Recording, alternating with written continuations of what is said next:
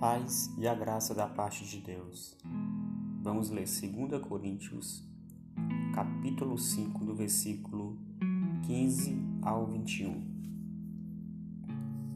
Diz assim a palavra de Deus: E ele morreu por todos, para que os que vivem não vivam mais para si, mas para aquele que por eles morreu e ressuscitou. Assim que Daqui por diante, a ninguém conhecemos segundo a carne. E ainda que também tenhamos conhecido Cristo segundo a carne, contudo, agora já não o conhecemos deste modo. Assim que se alguém está em Cristo, nova criatura é. As coisas velhas já passaram, e eis que tudo se fez novo. E tudo isto provém de Deus, que nos reconciliou consigo mesmo por Jesus Cristo e nos deu o ministério da reconciliação. Isto é, Deus estava em Cristo reconciliando consigo o mundo, não lhes imputando os seus pecados, e pôs em nós a palavra da reconciliação, de sorte que somos embaixadores da parte de Cristo, como se Deus por nós rogasse. Rogamos-vos, pois, da parte de Cristo, que vos reconcilieis com Deus. Aquele que não conheceu o pecado, o fez pecado por nós, para que nele fôssemos feitos justiça de Deus. Corinto era uma cidade grega de grande importância. Ficava bem próximo de Atenas, capital da Grécia capital intelectual do mundo. Corinto é uma cidade banhada por dois mares, o mar Egeu e o mar Jônico. Em Corinto havia um dos mais importantes portos da época, o porto de Sencreia. A cidade de Corinto recebia gente de várias partes do mundo, uma cidade de intenso intercâmbio cultural. A maior parte do comércio entre Corinto e Oriente, entre o Oriente e o Ocidente, do Mediterrâneo passava por lá. Era uma cidade florescente com respeito à cultura. Havia um auditório musical localizado em Corinto com capacidade para 18 mil pessoas sentadas. Corinto era, era importante por alguns motivos. Pelo comércio, como eu já falei, por ser uma cidade marítima, tinha um porto e era uma rota comercial importante. Ou seja, o mundo passava por ali. Era importante pela sua tradição esportiva, porque havia a prática dos Jogos Istmicos. Isso era superado pelos Jogos Olímpicos de Atenas. E esse jogo atraía gente do mundo todo. É como a Copa do Mundo hoje no mundo. Corinto também era importante pela sua abertura a novas ideias. O principal hobby da cidade era ir a praças e ouvir os grandes filósofos e pensadores exporem suas ideias, seus conhecimentos. Era uma cidade que transpirava cultura e conhecimento. E também pela razão moral. Porém, a razão moral de Corinto era devastada. Por quê? Porque lá havia adoração à deusa Afrodite, que era adorada e tinha o seu templo sede na Acrópole ou montanha, com mais de 500 metros de altura, na parte mais alta da cidade. Afrodite era considerada a deusa do amor, e aproximadamente mil sacerdotisas trabalhavam como prostitutas culturais nesse tempo.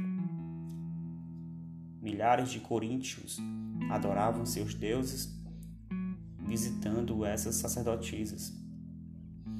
Essas prostitutas culturais, à noite, desciam para a cidade e se entregavam a muitos marinheiros e turistas que ali chegavam de todos os cantos do mundo.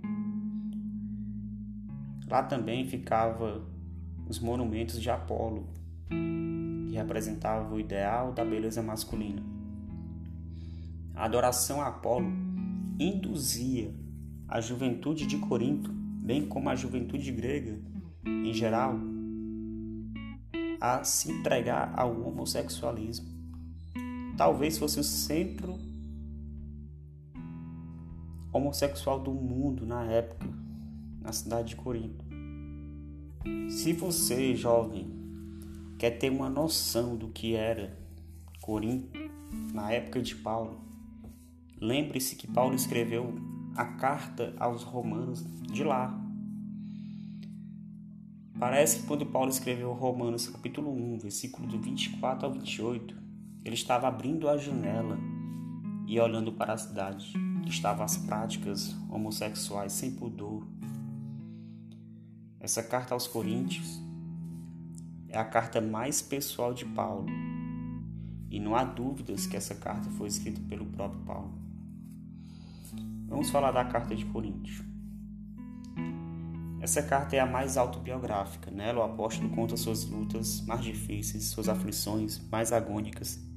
Ele abre as cortinas da alma e mostra suas dores mais profundas, suas tensões mais íntimas e suas experiências mais arrebatadoras. Paulo escreveu essa carta da província da Macedônia. No decurso da sua terceira viagem missionária, logo depois que recebeu o relato otimista de Tito, após a visita à igreja de Corinto. A maioria dos teólogos concorda que a epístola inteira foi completada no ano de 56 depois de Cristo. Provavelmente na segunda metade do ano, da Macedônia, Paulo foi a Corinto, onde passou o inverno de 56 e 57, supervisionou a obra da coleta e compôs a Epístola aos Romanos.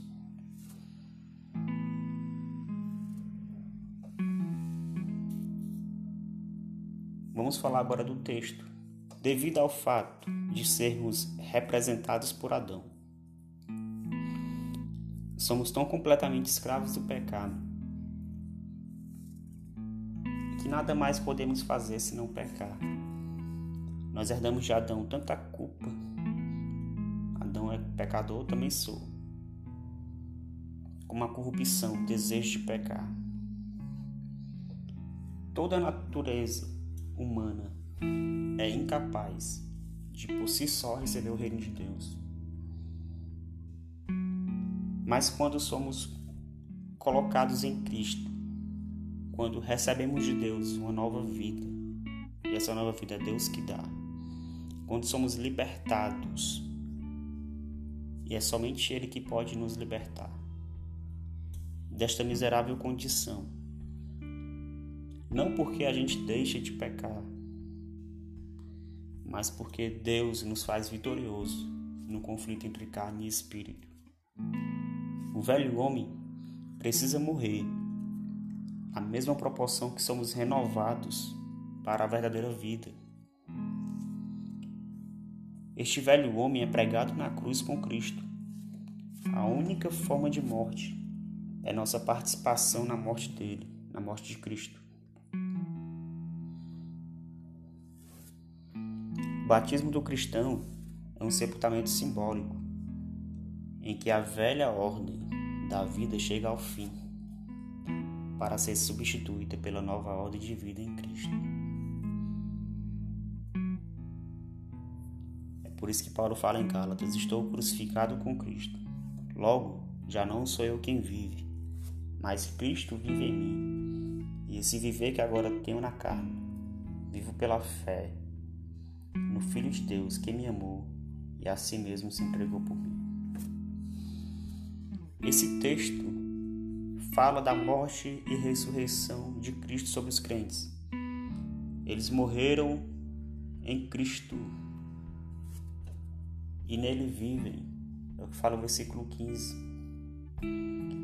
Um dos resultados disso é que Paulo e seus companheiros tiveram, em primeiro lugar, uma visão inteiramente nova é o que fala o versículo 16. Assim que daqui por diante a ninguém conhecemos segundo a carne. Toda a visão de Paulo mudou. Ele já não podia considerar os outros segundo a carne. Coisas que antes eram importantes, agora já não tem mais nenhum valor. É o que ele fala em Filipenses. Mas o que para mim era lucro, isto considerei perda por causa de Cristo. Sim, deveras considero tudo como perda por causa do, da sublimidade do conhecimento de Cristo Jesus, meu Senhor, por amor do qual perdi todas as coisas e as considero como refúgio para ganhar Cristo. Todos os seus títulos e status, todo o pedigree de Paulo já não fazia tanto sentido assim diante da beleza de Cristo. Sua visão mudou. A visão de Paulo foi transformada por Deus. É o que ele fala também em 1 Coríntios capítulo 8, versículo 3. Mas se alguém ama a Deus, esse é reconhecido dele. Você não precisa buscar reconhecimento de ninguém. A sua visão é ser apenas reconhecido por Deus. Você não precisa se achar porque tem uma faculdade teológica e prega mais do que A ou B. Não, irmãos. A sua visão, ao encontrar-se com Cristo, ela se torna uma visão nova. Coisa realmente importante não é o quanto eu sei acerca de Deus, mas o quanto Deus sabe acerca de mim. O Senhor conhece os que lhe pertencem. A maior prova da conversão, a maior prova de que alguém teve essa visão transformada por Deus, assim como Paulo fala. Daqui por diante, a ninguém mais conhecemos segundo a carne. E ainda que também tenhamos conhecido Cristo segundo a carne, contudo agora já não conhecemos deste modo. É abrir mão das coisas de valor transitório em prol de uma perspectiva de valor eterno. É uma mudança de foco, onde as coisas transitórias deixam de ter primeiro lugar e cede este lugar para as coisas de valor eterno. Antes da conversão de Paulo, ele considerava Jesus como sendo um falso Cristo, cujos seguidores deveriam ser banidos e punidos. Depois ele veio a conhecer a Jesus como sendo o Cristo de Deus, aquele que haveria de fazer coisas novas, de mudar a sua vida e de fazer ele um grande pregador do Evangelho. A visão de Paulo mudou. Perspectiva de Paulo foi transformada por Deus, tanto sobre Cristo como sobre as pessoas. No caminhar com Deus, nossa vida é mudada, nossa visão é transformada.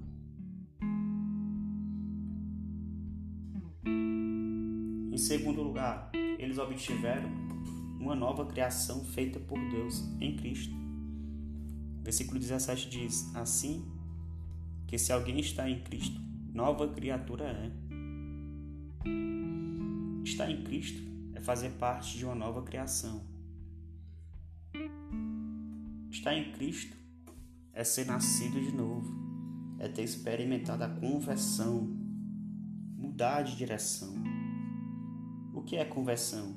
É o momento que nós nos tornamos conscientes da nossa eleição e da obra que Deus fez, que foi nos conduzir ao arrependimento. Nós experimentamos a fé salvadora e somos movidos pelo Espírito Santo a agir conforme a palavra de Deus.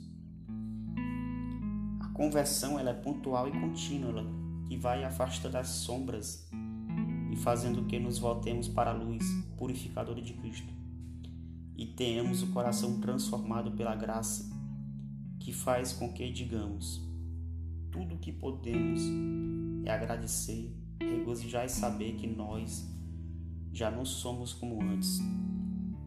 O exemplo disso é. Você agora é nova criatura, é uma nova criação de Deus. Agostinho, antes prostituía, foi transformado por Deus e um tempo depois uma das mulheres as quais antes ele se prostituía reconheceu ele e perguntou a Agostinho, Agostinho, você não me conhece mais? Ele respondeu, conheço, mas eu não sou mais o Agostinho que eu era antes. Minha vida foi transformada por Deus. Minha vida foi mudada por Deus. Eu sou nova criatura. Eu sou nova criação. As pessoas olham para você e dizem: Fulano não é mais o mesmo. Ele mudou. Ele mudou. Isso não quer dizer que você não erre, não peque, não. Mas olhando sua trajetória, você não é mais o mesmo que era antes. Estar em Cristo é fazer parte dessa nova criação. Ser a nova criatura. Terceiro, uma consciência que tudo provém de Deus, que nos reconciliou consigo mesmo. O grande plano da salvação pertence a Deus, sendo Ele quem, mediante Cristo, nos reconciliou consigo mesmo. É o que fala o versículo 18. E tudo isto provém de Deus que nos reconciliou consigo mesmo por Jesus Cristo e nos deu o ministério da reconciliação. É o próprio Deus quem toma a iniciativa e realiza a reconciliação mediante Jesus Cristo, não é você. Ele nos amou primeiro. Antes existia um obstáculo. Era preciso solucionar o problema da ira de Deus, revelada dos céus contra toda iniquidade humana. Romanos 1,18 diz: A ira de Deus se revela do céu contra toda impiedade e perversão dos homens que detêm a verdade pela injustiça. Deus não inocenta o culpado. Isso seria contra o que ele é, contra sua natureza e caráter. O Senhor tem que agir contra o pecado com santa indignação.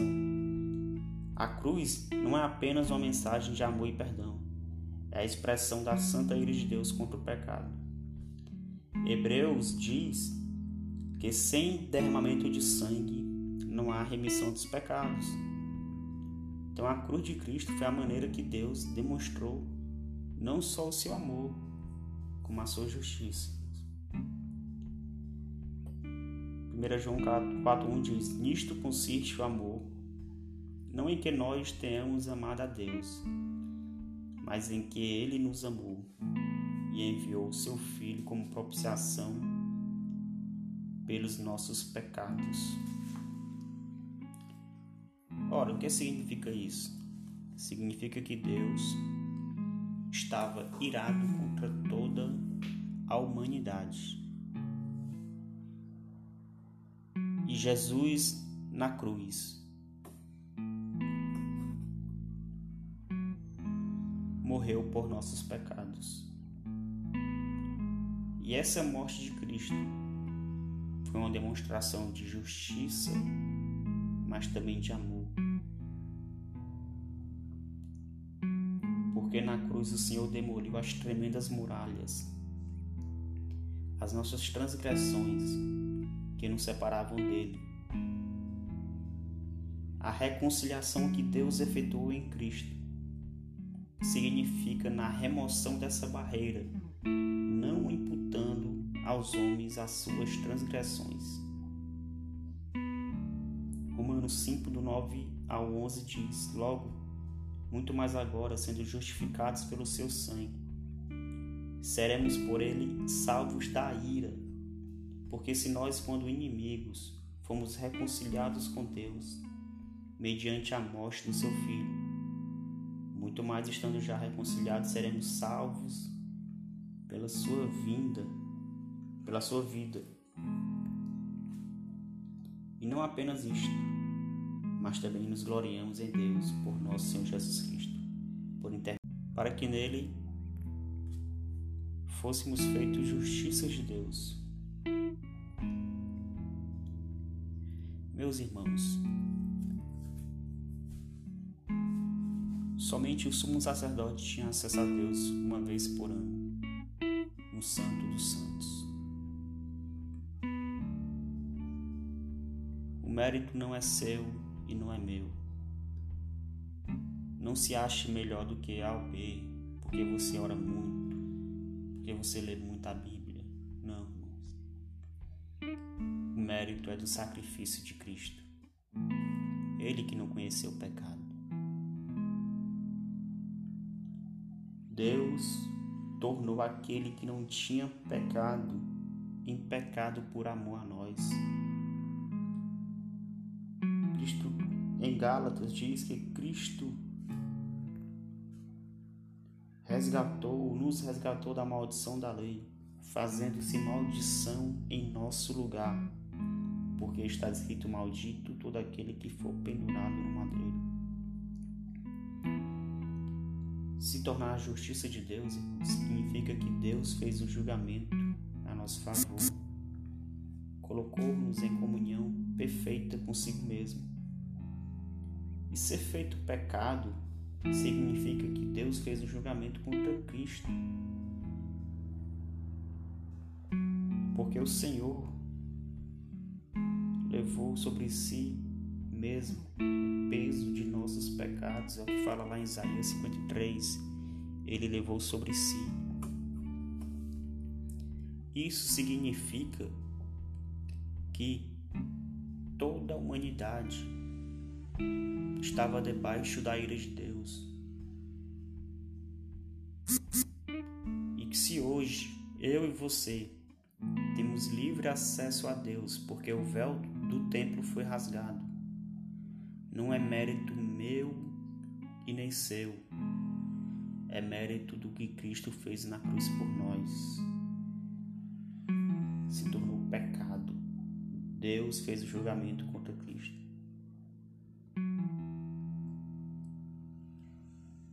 Na cruz, toda a comunhão de Cristo foi cortada com Deus, porque Ele assumiu os nossos pecados, Ele assumiu os pecados daqueles pelos quais Ele morreu. E a sua morte na cruz levou o pecado daqueles pelos quais Ele morreu de uma vez por todas. Ele levou sobre si todos os nossos pecados, do primeiro ao último. Primeiro ao último. Isso significa que nós fomos feitos justo, justo por causa do justo Jesus. Quando Deus olha para você do jeito que você é, ele não olha para você como de fato você é. Ele olha, ele vê manto de Cristo em seu corpo. Ele não vê seus pecados, ele vê Cristo lhe cobrindo com seu manto de glória, porque Cristo levou todos os seus pecados. Isso não quer dizer que você vai viver pecando, não, porque é uma pessoa que tem consciência disso. Ela experimentou um novo nascimento na vida dela e está vivo é ir na contramão do mundo. Isso não quer dizer, ah, então eu vou pecar porque Cristo levou os meus pecados. Não. Uma pessoa que tem consciência disso, ela ama a Cristo. O prazer dela é fazer a vontade de Deus. Na cruz, irmãos, a comunhão de Cristo foi cortada com Deus momentaneamente, mas de forma terrível, além de nossa capacidade humana de compreensão. Talvez a agonia no Getsemane. Fala, Pai, se queres, passe de mim este cálice. Contudo, não se faça a minha vontade, e sim a tua. E o brado de Jesus na cruz mostram isso Que sofrimento terrível por assumir os nossos pecados. Ele brada na cruz e diz: Deus meu, Deus meu, por que me desamparaste? O peso dos nossos pecados estava sendo carregado por Ele. E esse sacrifício, irmãos, foi perfeito. Não há necessidade de ser feito um novo sacrifício. Hebreus fala sobre isso. Lutero diz que Deus tratou com Cristo como se ele fosse o maior dos pecadores ali na cruz. Jesus pagou o preço do resgate ao Pai. Jesus pagou o preço do resgate.